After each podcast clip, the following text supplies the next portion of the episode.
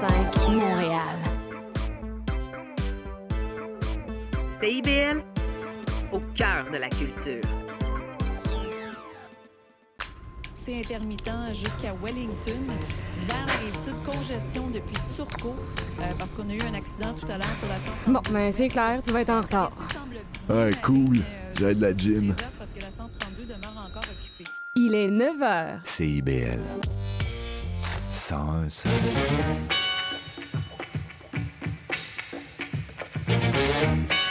Bonjour à toutes et à tous, vous écoutez les Aurores Montréal sur CIBL. Ici Charline Caro, votre animatrice, et puis euh, je suis ravie de vous retrouver en ce lundi 6 novembre. Et aujourd'hui, je reçois deux chroniqueuses avec Élise Dagenet pour les outils de paix et José Provençal pour les enjeux de décroissance. Et puis en entrevue, on accueillera David Boily, photojournaliste pour la presse. Et dans l'actualité, euh, Montréal obtient un financement de 9 millions de dollars pour soutenir les personnes sans abri cet hiver. C'est Lionel Carman, le ministre responsable des services sociaux, qui est venu à Montréal vendredi pour l'annoncer. Cette somme permettra notamment d'augmenter les places en refuge et d'assurer un service 24 heures sur 24 et 7 jours sur 7. Et ensuite, le 8 et 9 novembre prochain, c'est le sommet international du jeu vidéo de Montréal. Le MIGS revient pour une 20e édition qui aura lieu cette année au marché Bon Secours. L'événement euh, vise à développer l'industrie québécoise et canadienne du jeu vidéo et à regrouper également euh, les acteurs et les amateurs du secteur. Au programme donc euh, du réseautage, des conférences, un espace d'exposition ou encore des, des tests de nouveaux jeux. On continue sur CIBL avec la chronique d'Élise Dagenet.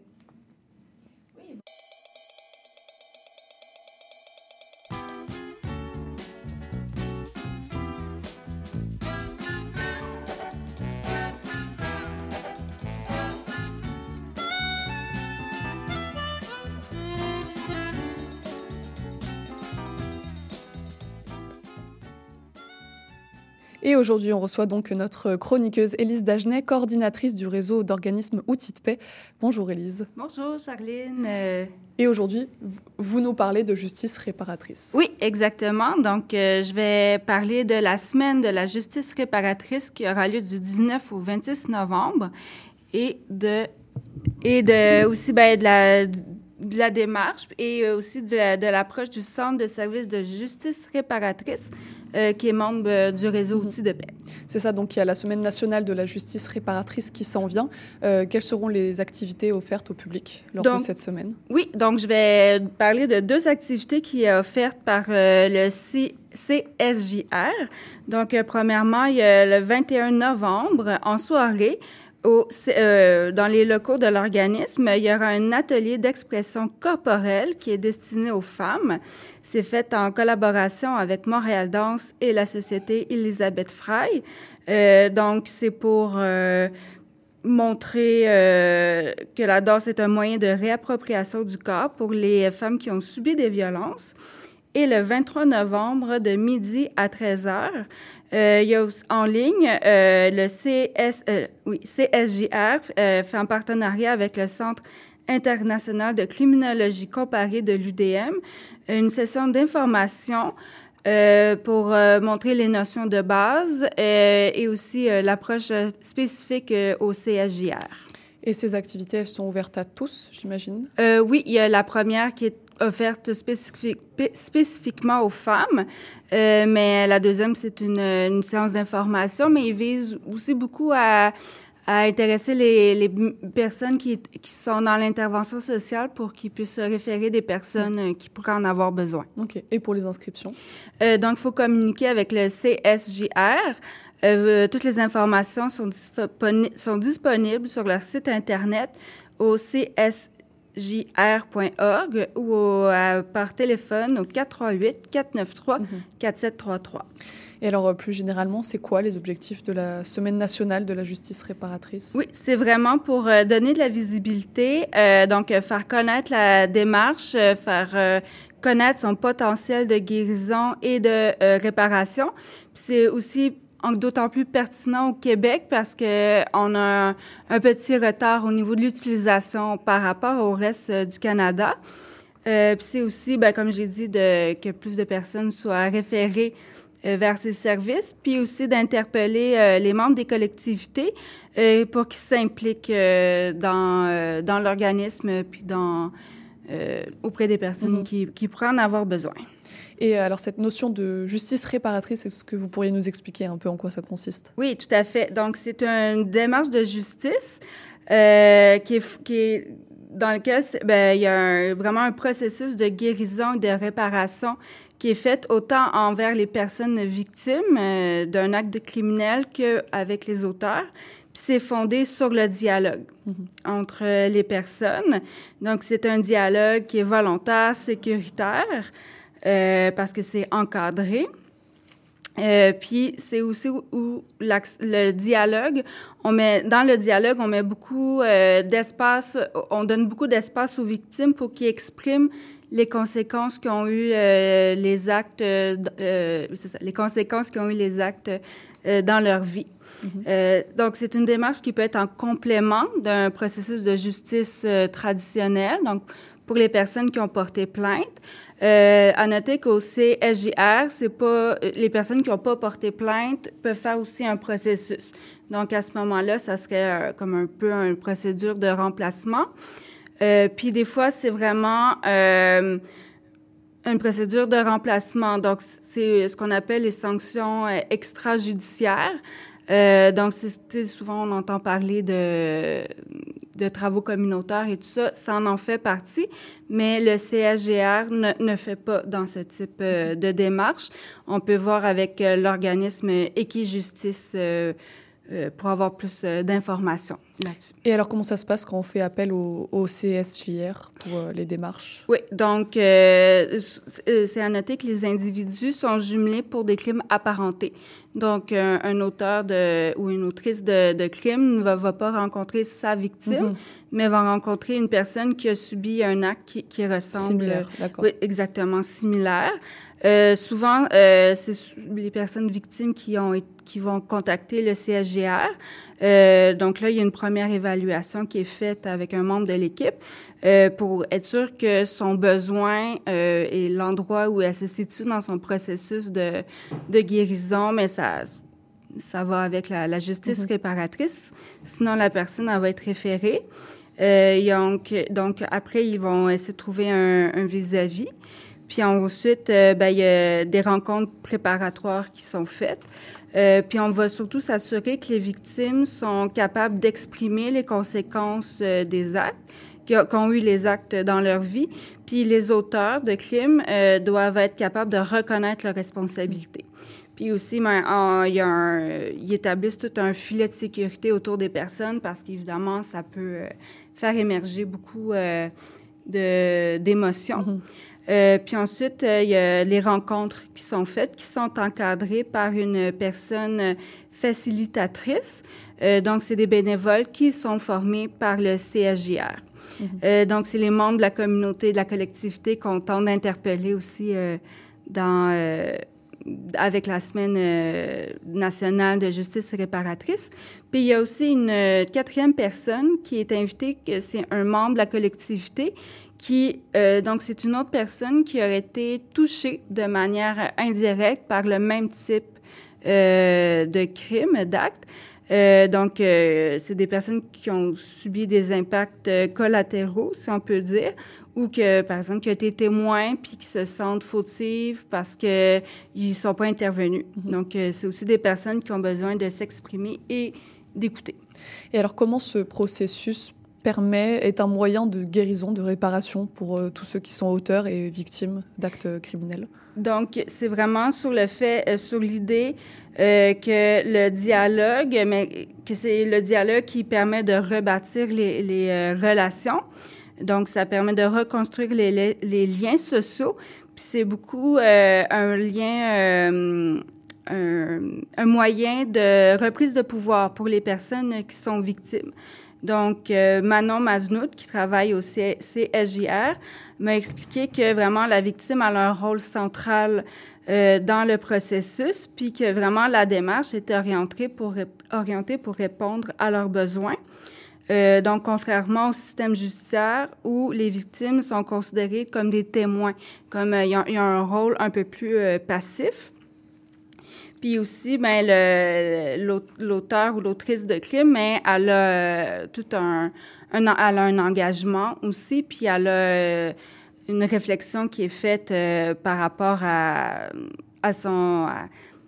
À, sa ligne de vie, puis aussi à, son, à, ses actes. Donc, ça permet aussi de, de la guérir, puis ça lui donne l'opportunité de, de réparer mm-hmm. des gestes.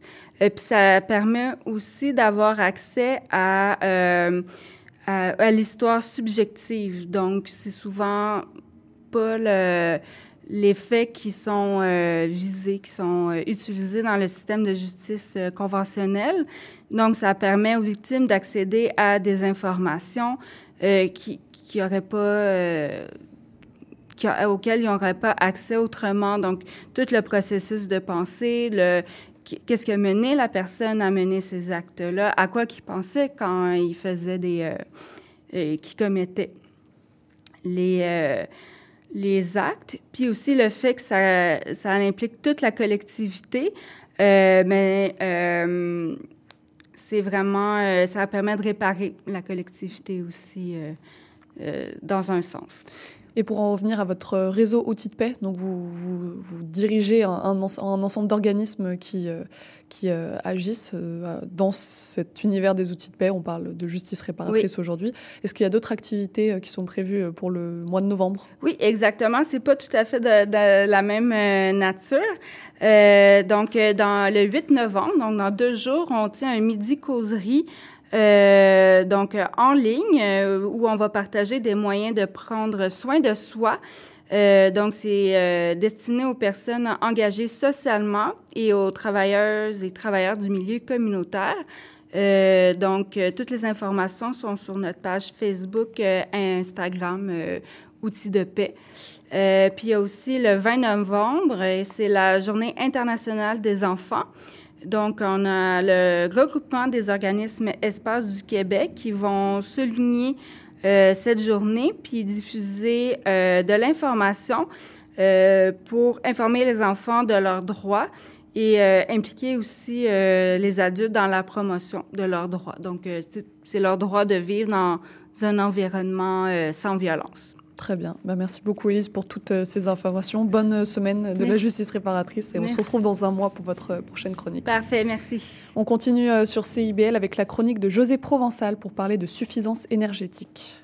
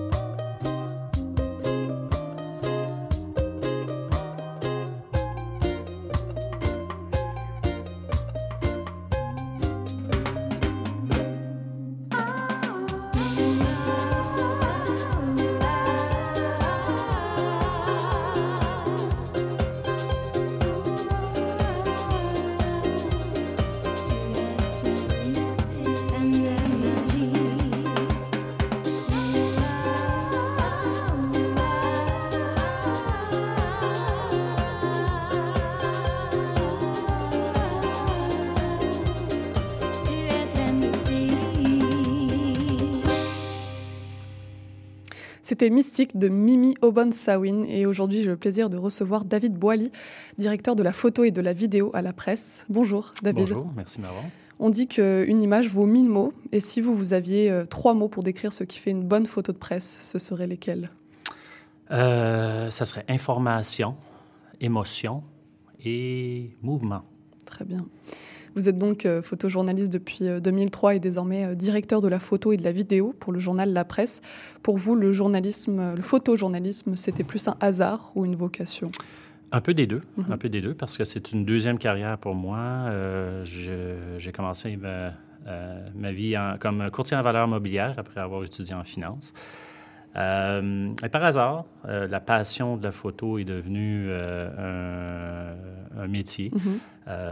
avant que je sois photojournaliste, je faisais toutes sortes de, de contrats corpaux pour m'amuser mm -hmm. et éventuellement, ça m'a amené à, à devenir photojournaliste. Mm -hmm. Un peu rien à voir entre vos deux carrières, mais Zéro. le lien, le lien s'est fait facilement. Le lien s'est fait facilement, mais au moins mes, on va dire, aptitudes en, en affaires m'ont permis à savoir comment bien me, me placer pour rencontrer les bonnes personnes et me euh, réussir à, mm -hmm. à rentrer euh, dans, une, euh, dans un quotidien comme mm -hmm. la presse.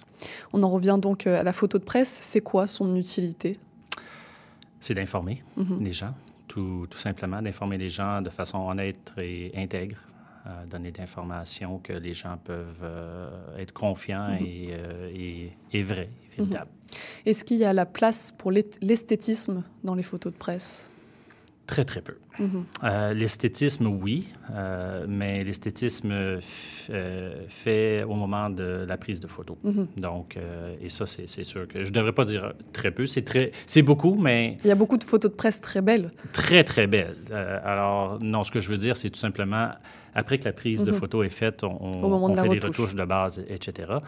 Mais au moment de la prise de photo, l'œil artistique de chaque photographe ressort, chacun de nos photographes ont des styles, ont, des, mm -hmm. euh, ont vraiment euh, un style différent hein, que moi, je, je, vois évidemment après 18 ans euh, comme photographe avec ses collègues. Mais euh, oui, absolument. Il y, a, il y, a, un très grand euh, côté artistique à ce qu'on fait, même si c'est pour informer. On, on, veut tout simplement faire des belles images mm -hmm. les, qui vont attirer l'œil de nos euh, lecteurs. Mm -hmm. Vous avez donc couvert des sujets tels que le tremblement de terre en Haïti, les gangs au Honduras et au Salvador, ou encore l'invasion russe en Ukraine. Mm -hmm. Est-ce que durant ces reportages, vous aviez l'impression de couvrir l'histoire ou vous ne vous rendiez pas compte de la situation? Oh, absolument, absolument. C'est surtout ces, euh, ces reportages-là, c'est très frappant. Le tremblement de terre en Haïti, euh, euh, c'est un choc quand on, mm. on débarque et c'est absolument la, la cohue. et sachant qu'il y avait très peu de médias sur place à ce moment-là, euh, j'ai vraiment vu l'importance d'informer le monde et d'amener mm -hmm. des, des, des, histoires absolument déchirantes mm -hmm. euh, pour que, que, les gens soient au courant de ce qui se passe en Haïti. Et durant ces scènes de chaos que vous avez couvertes, c'est quoi la principale exigence pour un photojournaliste? Euh, c'est de réussir à, à, avoir les photos, à prendre les photos euh, et les transmettre. Euh, C'était un très grand défi à ce moment-là. Juste de se rendre, ça mm -hmm. a été, je ne vais pas dire un, un, une, une luck, une chance, mais on a travaillé très fort à développer des, des relations avec des gens afin de, de, de, rentrer parce que l'aéroport était fermé. Et euh, sur place, euh, on débarque et il faut une voiture, il faut mm -hmm. euh, quelqu'un qui, qui, va nous aider à se déplacer, etc. Donc, ça prend. Il faut être très débrouillard. Il faut mm -hmm. vraiment savoir comment aller trouver les, les, les, ces histoires-là mm -hmm. et en parlant avec les gens, savoir où, est, où sont ces histoires-là. Et par la suite, évidemment, c'était vraiment le, le bordel. Euh, transmettre des photos par Internet euh, était très, très, très mm -hmm. difficile.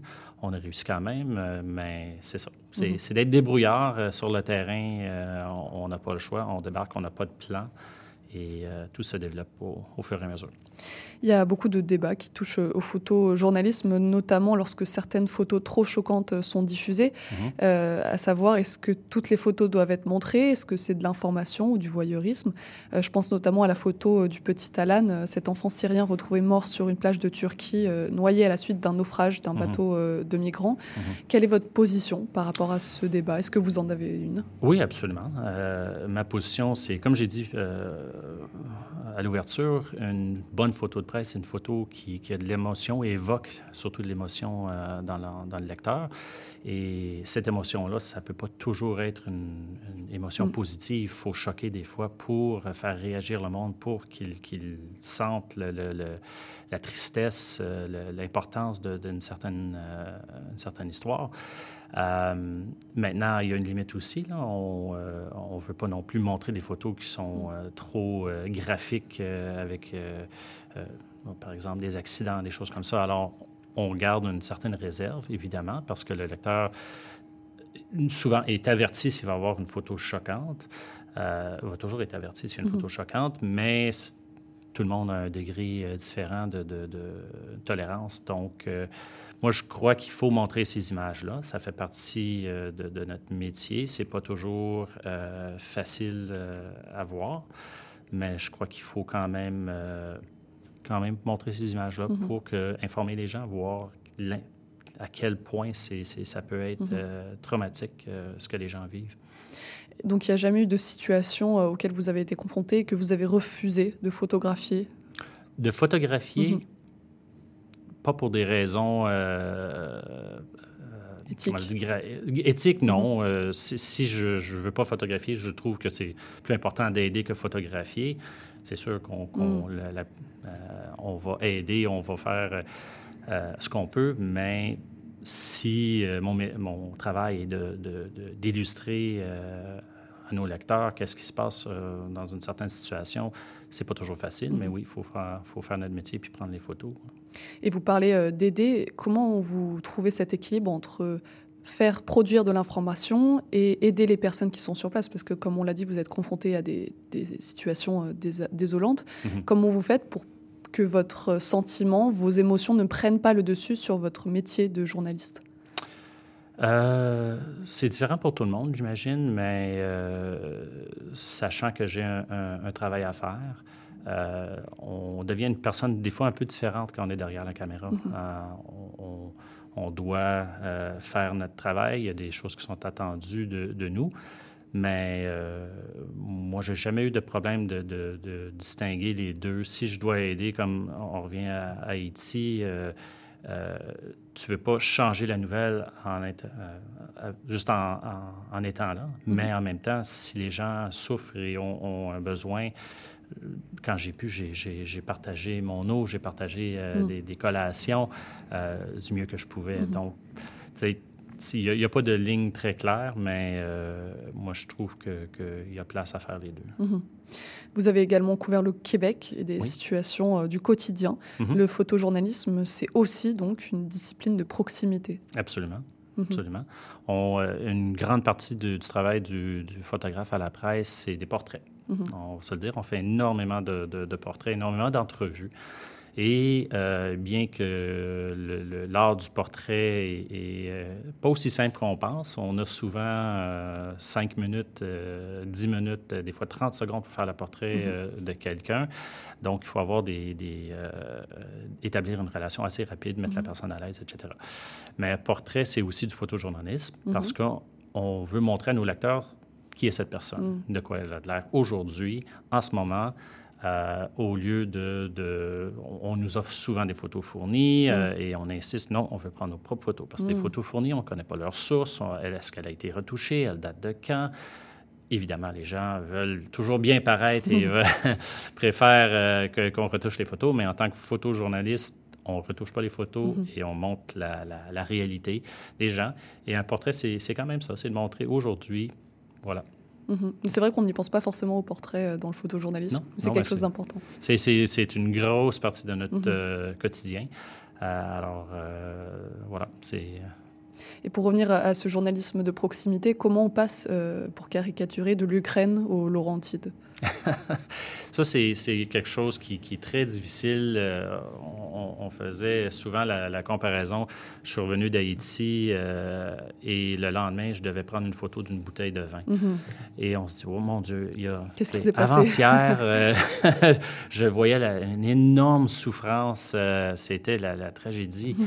Et aujourd'hui, on me demande de prendre une bouteille de vin. Mm-hmm. Alors C'est un peu... euh, c'est difficile parfois. Ça prend du temps à, à revenir euh, à notre réalité, à notre quotidien, et, mais ça montre aussi l'importance de, de- de montrer ces, ces autres situations de gens qui souffrent à travers du monde euh, et au Québec.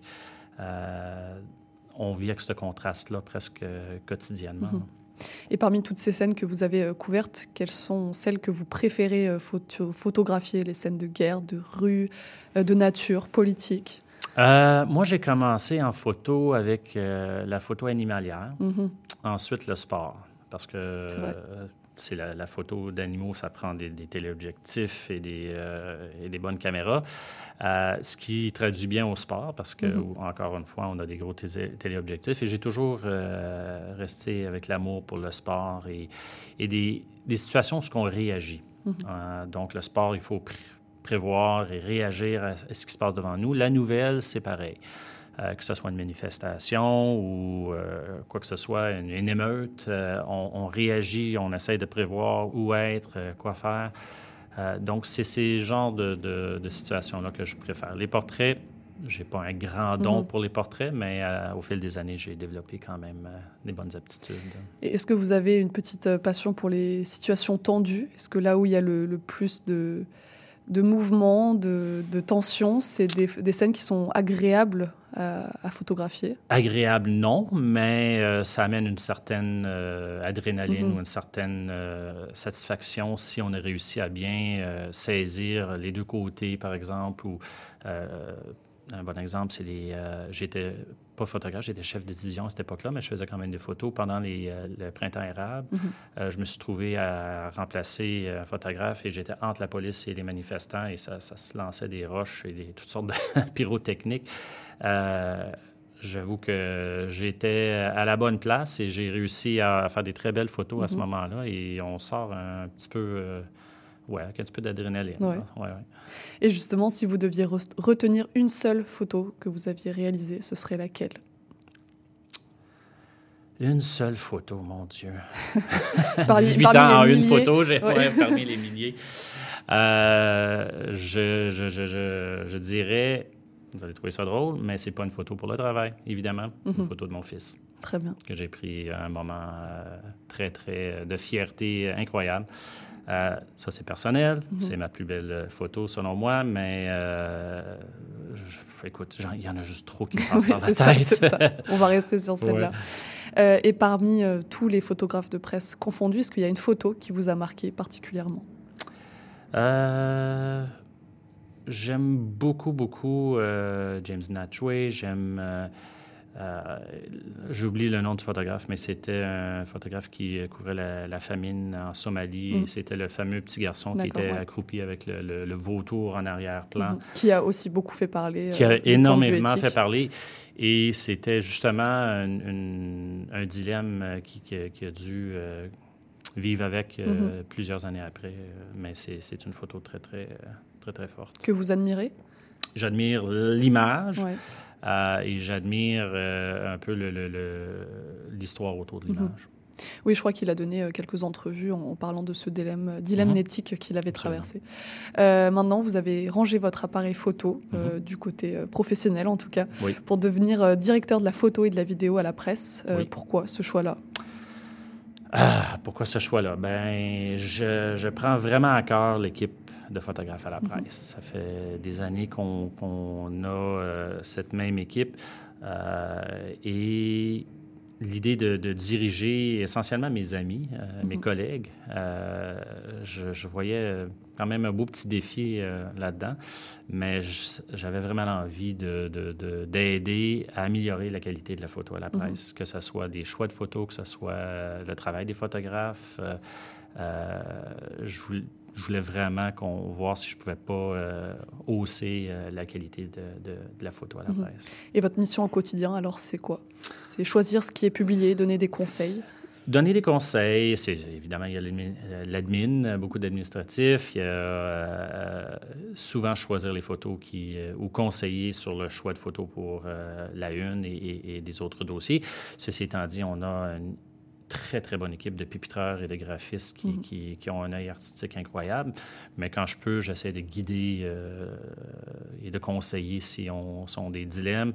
Euh, donc, euh, c'est surtout euh, fournir la photo parce qu'on a énormément de, de- de demandes photos. On a une très grosse équipe à la presse. On est 12 photographes et ça peut varier entre 30 et 40 euh, demandes photos par jour. Donc, c'est une- une- quand même une grande gestion juste pour arriver à, à- à fournir les photos et ensuite les choisir Mhm. plus tard euh, en journée. Avec euh, l'avènement des réseaux sociaux, on est entré euh, dans un monde d'images. Mhm. Tout est filmé, tout est photographié par tout le monde à l'aide des téléphones que nous avons désormais tous. Mhm. Est-ce que la photo de presse est toujours nécessaire? Plus que jamais. Plus que jamais. C'est justement l'intégrité et l'honnêteté des photos de presse qui, qui va faire une différence parce que maintenant, avec l'intelligence artificielle, euh, les photos peuvent être créées euh, de, de- de rien. Et euh, évidemment, c'est pas, c'est pas intègre, c'est pas l'honnête. On ne représente pas la réalité euh, au lecteur. Évidemment, c'est une pratique qui ne se passe zéro à la presse et dans tout autre média non plus, mais il faut quand même faire attention parce que qu'on doit, à l'occasion, accepter des photos fournies ou des photos de, de l'extérieur de la presse. Et euh, on a de plus en plus euh, cette inquiétude-là que, que c'est une photo inventée. Avant, avant l'intelligence artificielle, c'était Photoshop. On pouvait accuser euh, un photographe d'avoir ajouté une roquette que- ou dans sport, d'a- d'avoir ajouté la rondelle dans la photo. C'était pas là. Euh, c'était très, très grave comme accusation. Ça, ça pourrait facilement mener à la fin de la, de la carrière d'un photographe. Donc, euh, que ce soit la presse ou les autres médias, je pense que c'est ultra important euh, avec les réseaux sociaux. Puis les, les- des gens qui n'ont pas nécessairement euh, la motivation de, de- de dire la vérité, il, il faut défendre contre ça et euh, montrer aux gens la, la- la vérité. J'allais euh, y venir à l'intelligence euh, artificielle parce qu'aujourd'hui, en quelques clics, on peut générer une image superficielle Mhm. qui représente la scène, les acteurs de notre choix. Donc, j'allais vous demander quel œil, euh, de quel œil vous portez sur cette intelligence, mais je crois que j'ai compris. Et j'allais même vous demander si c'était envisageable pour vous un jour, en tant que directeur photo, de publier une photo de presse générée par l'intelligence artificielle. C'est possible, ça, dans un monde euh, proche? Jamais. Pour vous Jamais. ou pour l'ensemble des Oh, je photojournalistes pense l'ensemble des photojournalistes. là. Un photojournaliste qui dit oui, euh, fais-moi, c'est essentiellement un dessin, on va dire. Mhm. Euh, même un dessin, c'est plus euh, intègre qu'une photo inventée par l'intelligence artificielle. Euh, non, il y a zéro place dans le photojournalisme pour euh, l'intelligence artificielle, sauf si on parle de cette image. On l'a fait à la presse d'ailleurs. On, on a généré pour montrer à nos lecteurs à Mhm. quel point ces images-là peuvent être euh, réalistes. On en a créé et on leur a montré, mais à part de ça, non. pour sensibiliser euh, je ne vois pas Ouais. euh, que ce soit euh, des images ou des textes. euh, Même avec euh, une inscription. Vous voyez pas dans 10 ans Non. des possibilités d'un article avec une photo de presse? Non. Non? Non. Bon, bah très bien. Au moins c'est clair. Oui. Euh, dernière question, la presse a donc créé une section hebdomadaire dédiée aux photos de presse. Est-ce que c'est une manière de mettre en lumière euh, la photo de presse qui en manquait? Absolument, absolument. On a, euh, on est très, très euh, choyé d'avoir euh, une direction qui, euh, qui met énormément d'importance sur la photo et du photojournalisme. C'est un moyen de, de, de faire valoir notre travail ici au Québec. On a aussi des, des reportages à l'international. Il y a énormément de, de photographes talentueux pour les agences photo ou autres. Et à date, c'est un grand succès. Les, les- les lecteurs adorent euh, cette nouvelle section. Et donc pas de section intelligence artificielle Non. à venir. non. Très bien, merci beaucoup David d'être venu euh, nous parler de ce métier euh, très intéressant. Et puis bonne continuation à Merci la presse. beaucoup. On continue sur CIBL avec la chronique de José Provençal sur la suffisance énergétique. Salut, c'est Béatrice Grandet. Je vous donne rendez-vous tous les lundis à partir de 10h pour prolonger l'été sur les Sentiers débattus. Une série de balados réalisés à travers le Québec et qui vous emmène dans un voyage au cœur de lieux alternatifs et des gens qui les habitent. Alors je vous dis à bientôt sur les Sentiers débattus.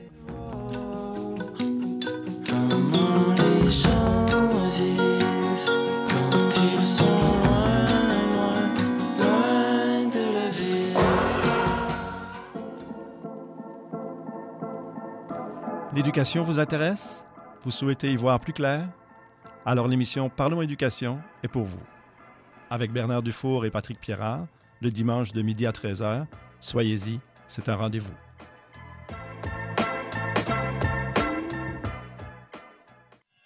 Mon nom est Jason Dupuis, alias Le Cowboy Urbain. Je vous invite au cœur de la musique country tous les jeudis de 16 à 18 h, en rediffusion mercredi 14 h à CIBL. La fin du rap. Une émission 100% hip-hop d'ici et d'ailleurs qui ne vous laissera jamais sur votre appétit. On vient juste reprendre ce qui est à nous. on a le flow, on a le flair. Tout Gucci, comme le flair. Ice, ice, Rassasiez vos oreilles à chaque semaine avec Aldo, Arnaud, JL, Marie-Lee et Veda, les lundis de 19h à 21h à CIBL. CIBL 101.5 Montréal. Et toi, espèce de douchebag, pourquoi tu m'as volé ma princesse? C'est sûrement parce que j'étais un gros cave, sûrement parce que je traitais comme de la merde. Hier, j'ai rêvé à toi dans mon lit d'enfance, les rideaux ouverts. J'ai dit que j'étais content de te revoir, content de pouvoir te refaire l'amour.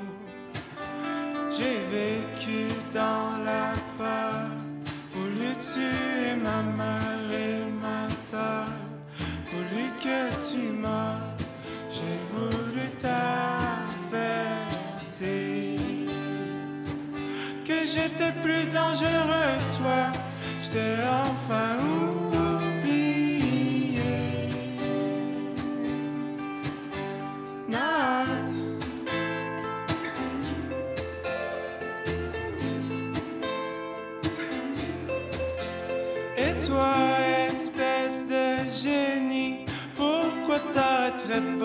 Travailler?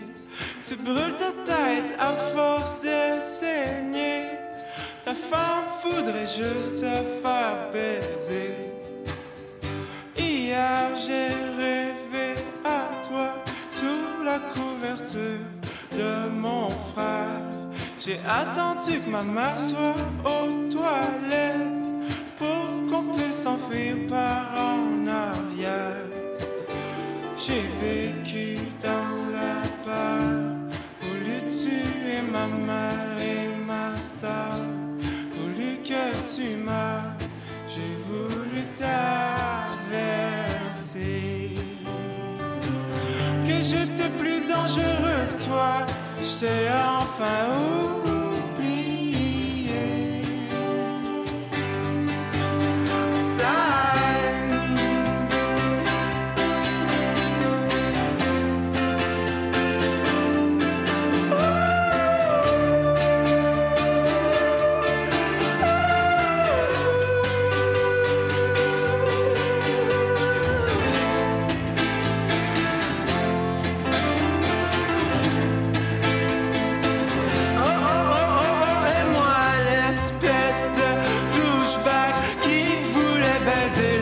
Terre entière.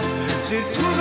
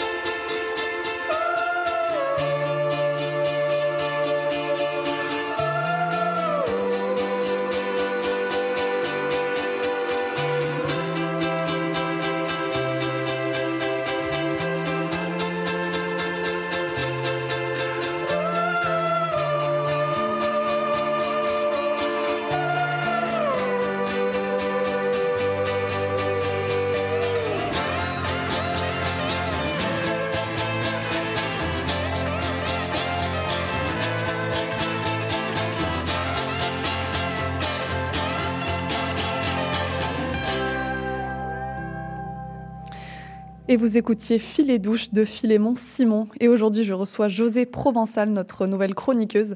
Euh, vous êtes docteur en sciences politiques et chercheuse au sein de Polémos, un groupe de recherche sur la décroissance.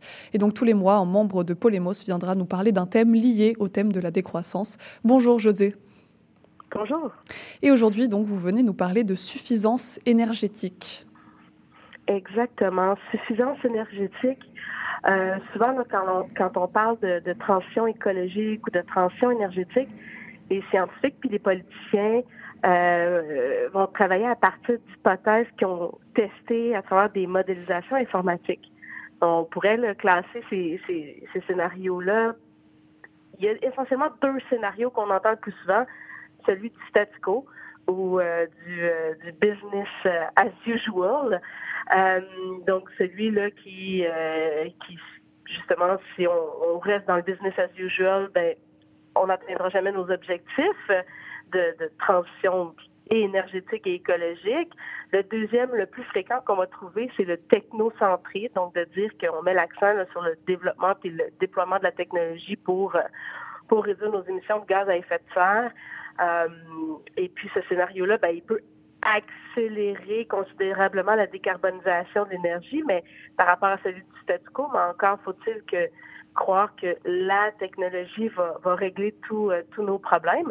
Ben, un des scénarios qu'on entend moins souvent, moins souvent, mais qui fait tranquillement son apparition essentiellement en Europe, c'est celui de la suffisance ou de la sobriété. je dirais pourquoi tantôt j'aime mieux parler de, suffisance que de sobriété. Ça, c'est des scénarios là, qui vont proposer une voie pour euh, combler les lacunes en matière de neutralité climatique, de sécurité énergétique et de durabilité, justement grâce à cette suffisance énergétique et euh, à l'efficacité énergétique et aux énergies renouvelables, mais ça, ça s'appuie surtout sur la refonte des pratiques qui sont collectives et individuelles. Mmh. Et en quoi ces scénarios sont utiles? Pourquoi on les utilise? Ben, en fait, les scénarios, ils créent un, un, un espace de, de réflexion là, sur ce qui est possible. Mais faut faire attention, il, y a, un auteur, euh, un chercheur, euh, George Box, qui, euh, qui a exposé là, All models are wrong, but some are useful. Donc, certains modèles, tous les modèles sont faux, et certains, mais certains sont utiles. Donc, ici, cet aphorisme il reconnaît que les modèles statistiques sont toujours en deçà de la complexité de la réalité, mais ils peuvent, en, ils peuvent en, néanmoins être utiles. Puis depuis le, début des, cibles, des objectifs climatiques dans lesquels s'inscrivent euh, ceux euh, énergétiques euh, de la politique internationale, on a on a vu changer les, les, premières euh, et les expressions sur ces sur ces modélisations. Là, on a vu comme cinq phases. Euh, celui de la, stabilisation qui était plutôt au niveau de Rio 1992, euh, celui sur les pourcentages de réduction des émissions euh, de gaz à effet de serre. Donc là, on est plus à Kyoto en 97. Ensuite, on a parlé davantage de la concentration atmosphérique. Là, on était à, Copenhague en 2009. Au budget cumulé de carbone, là, on était à Durban puis à Doha, donc 2011-2012. Et à Paris, en 2015, on était davantage dans les conséquences, donc des résultats des changements climatiques sur la euh, sur la température. Euh, ce sont des euh, les séquences qui sont mises en évidence. C'est souvent des promesses écologiques, euh, technologiques, pardon, dans laquelle les, les, paramètres de complexité ont été autant construits par les modèles puis les modélisateurs que par les ingénieurs puis les scientifiques qui ont ensuite comme remodelé toutes ces aspirations-là politiques. Donc, c'est un peu comme une coévolution entre la politique et les politiques, la modélisation, les promesses euh, technologiques, puis euh, la coévolution de ces euh, de, de a permis en fait une, une, tergiversation politique, ce qui fait qu'on a pas ou mal réalisé euh, les, les, les, les, ambitions qu'on s'était fixées. Euh, les promesses technologiques restent souvent enfouies dans les modèles mêmes là, qui ont été utilisés pour informer la politique. Donc, euh, il y a un appel à, à, reconnaître et à rompre ce schéma-là afin de mettre en, en place des, des, politiques climatiques qui vont être plus efficaces mmh. et plus justes. Alors, on entend beaucoup parler de sobriété. Euh, déjà, qu'est-ce que c'est? Et ensuite, est-ce que c'est une voie à suivre? Oui, ben, en fait, c'est ça. La, la, la, sobriété ou la, ou la suffisance énergétique a fait son apparition. Ça fait quand même plusieurs années là que, que, qui questionne la, la sobriété, la suffisance. On pourrait situer ça 2007, 2010. Euh, mais il a fait sa, son apparition dans le rapport du GIEC pour la première fois dans le troisième volet du dernier rapport du GIEC. Et on l'a défini, on définit, ben, en anglais, on va parler de sufficiency. Euh, on le définit comme un ensemble de politiques publiques et de pratiques du quotidien qui évitent en amont la demande en ressources naturelles, donc en énergie, en eau, en matériaux, en mhm. sol, tout en garantissant le bien-être de tous dans le respect des limites planétaires. Mhm. Donc, on est vraiment dans une logique ici d'équilibre entre nos besoins, et les ressources de la planète qui sont, euh, qui sont limitées. Mhm. Et justement, euh, c'est quoi le rapport avec la question euh, énergétique? Qu'est-ce que ça permettrait? Oui, ben, c'est ça. La suffisance énergétique, c'est toi accepter, justement, qu'on vit sur une planète aux ressources limitées. Donc, de rester dans cette question d'équilibre-là, ben, inévitablement, on va devoir circonscrire l'activité humaine, donc l'ensemble de nos activités à l'intérieur de cette limite-là. Parce que euh, chacun de nos gestes ont un impact sur notre consommation énergétique. on, ne le voit pas au quotidien, mais l'énergie fait partie à chaque minute, on, consomme ou, euh, on, consomme un produit qui a eu besoin d'énergie pour être produit. Donc, c'est une, une, boucle qui est très, très, très importante. selon le chercheur euh, Mathieu Bourque, la, sobriété énergétique de la suffisance, c'est de comprendre la, quantité maximale d'utilisation de l'énergie, donc de l'ensemble des secteurs euh, d'activité, mais de l'associer à l'amélioration du bien-être humain. Mhm. Et puis de le mesurer au niveau de la société dans son ensemble, hein, et non pas juste au niveau de chaque euh, individu, afin qu'on ait, euh, puis pour que ce soit un complément nécessaire en mhm. fait aux efforts qui existent pour promouvoir les énergies. Puis ensuite, on peut promouvoir les énergies renouvelables et l'efficacité énergétique pour assurer une transition qui est juste. Et si on en revient au Québec, euh, c'est quoi l'état de la sobriété énergétique aujourd'hui? Oui, ben c'est ça. Au Québec, euh, actuellement, il y, a quand même une, une confusion, là, si on veut, par rapport à à ce qu'on entend par euh, par sobriété euh, par sobriété énergétique là. Euh, c'est encore une confusion avec entre efficacité énergétique et sobriété, ce qui n'est pas du tout la même chose. Mm. Ensuite, on entend beaucoup là, on a entendu beaucoup, surtout là, en décembre, en décembre dernier et depuis le ministre du Gibbon là parler de de sobriété où on parle, on, attribue surtout là, euh, la tâche euh, aux individus, donc de partir son lave-vaisselle à minuit, des choses comme ça. Mais de passer du, du tout du tout électrique va, va pas changer forcément là, le, va pas tout changer quant à la consommation énergétique des Québécois, parce qu'il faut savoir qu'au Québec, on est des junkies de l'énergie. Mm-hmm. On, surconsomme notre mm. ressource. Si on parle juste au niveau des ménages, là, des maisons, euh, les ménages québécois, en moyenne, vont consommer environ 72 kWh par jour, alors que la moyenne, mondiale, la moyenne mondiale est à 29 kWh mm. par jour. Donc, sans nécessairement atteindre 29 kWh, euh, il, y a, euh, il y a encore beaucoup de, de marge là, pour réduire notre, notre consommation. Mm. Et puis, évidemment, euh, le, de, de, réduire notre, euh, d'avoir par exemple des voitures tout électriques va pas changer nécessairement notre notre problème euh, parce que ça va entraîner d'autres d'autres problématiques au, niveau que ce soit juste des infrastructures énergétiques, c'est c'est autre chose. Donc de couper la, dernièrement, on entendait le ministre Gibbon de dire qu'il fallait couper de moitié le nombre de voitures sur sur les sur les routes au Québec dire ça, c'est une chose. C'est oui, ça va dans la bonne direction, mais quand on conjugue avec une coupure, des coupures en transport en commun, comme on entend parler là, dans les dernières semaines, ben là, on n'est pas du tout dans une logique de, de, de, suffisance ou de sobriété. Ça, ça va pas ensemble. Et, et, justement, dans le discours politique, comment ça s'incarne cette sobriété, cette suffisance euh, énergétique? Ben voilà, c'est là où je viens faire la distinction entre sobriété et suffisance. Je vous donne euh, un exemple dans, euh, dans le discours politique toujours là, euh, de, au niveau du transport.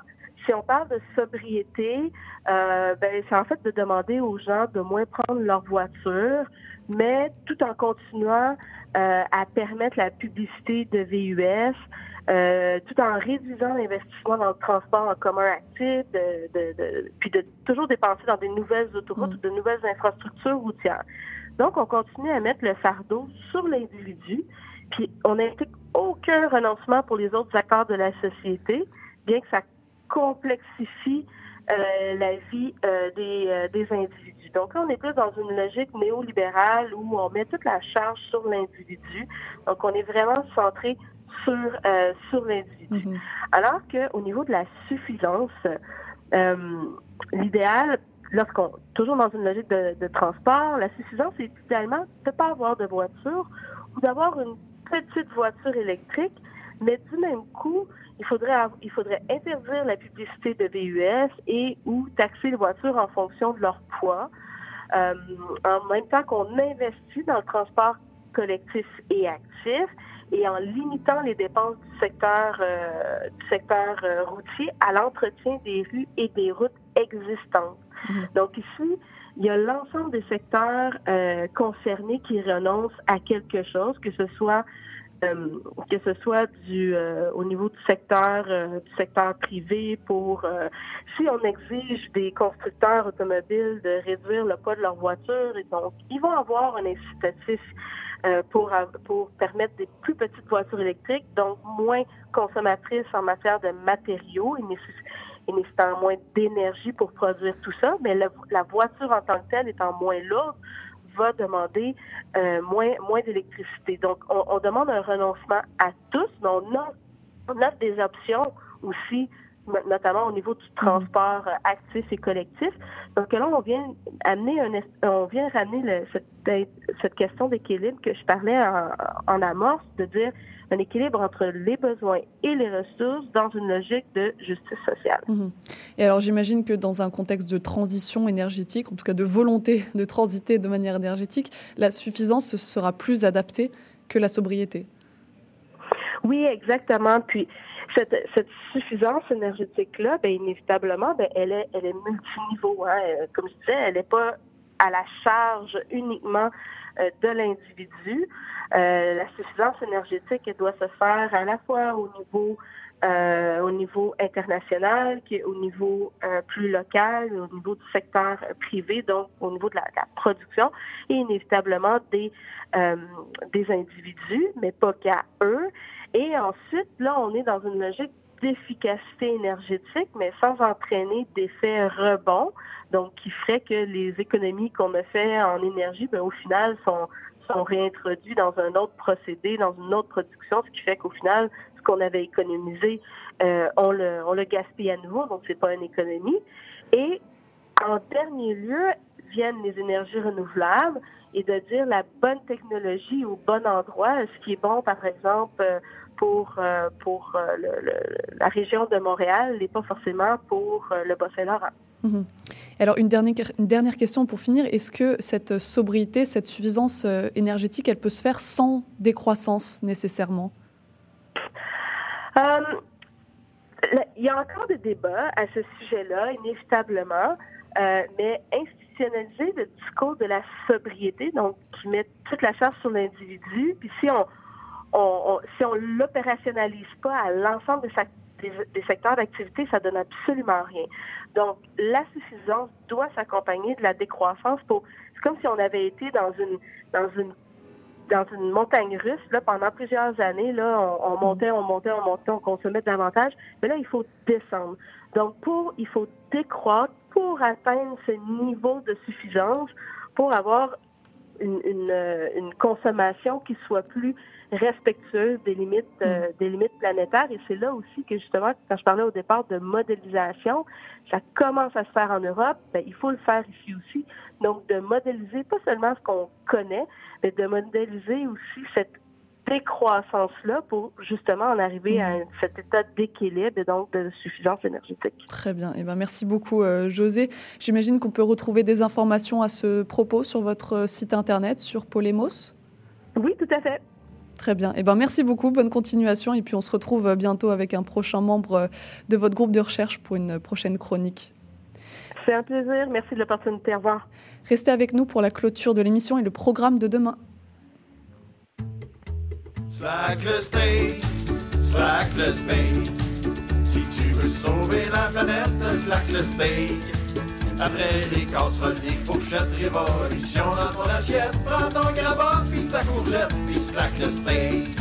Slack le steak, slack le steak.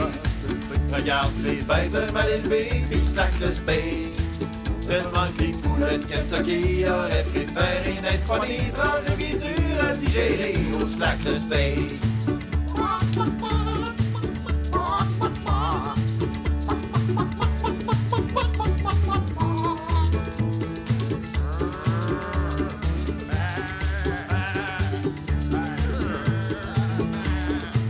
Slack le steak, slack le steak.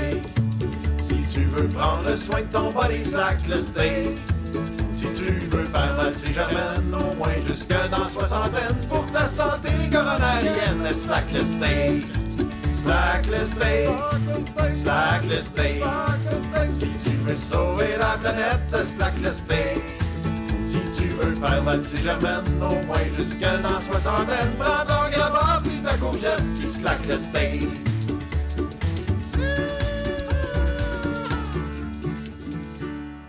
Et pour cette dernière pièce, c'était Stack le steak de Barnabé. Et pour nous, l'émission d'aujourd'hui touche déjà à sa fin. À la mise en onde et aux choix musicaux, c'était Maurice Bolduc que je remercie pour sa précieuse assistance. Demain, on va parler de philosophie avec Michel Binette. Et puis on parlera cuisine avec Émilie Bellefleur qui vient nous présenter le festival Montréal à table. Et en entrevue, nous accueillerons l'écrivaine Marie-Célie Agnan. C'était Charline Caro sur CIBL. Je vous remercie pour votre écoute et je vous dis à demain pour notre prochaine émission.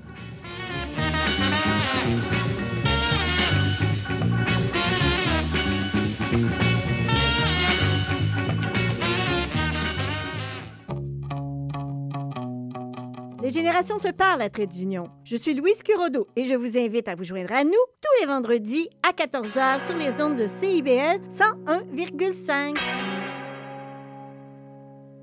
Pour un voyage musical dans les années 80, je vous invite à écouter Spraynet et Spandex où je vous fais découvrir des chansons méconnues mais néanmoins excellentes. Spraynet et Spandex avec Isabelle les mardis après-midi de 4 à 6 en rappel les samedis soirs de 9 à 11 sur CIBL 101.5.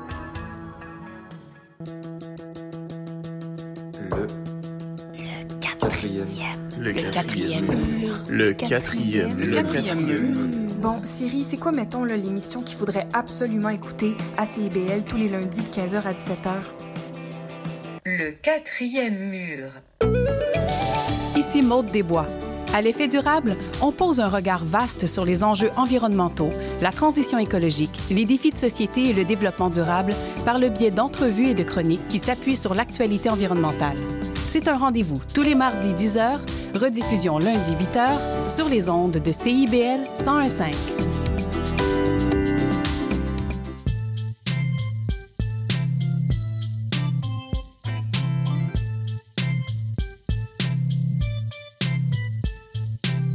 CIBL 101.5 Montréal.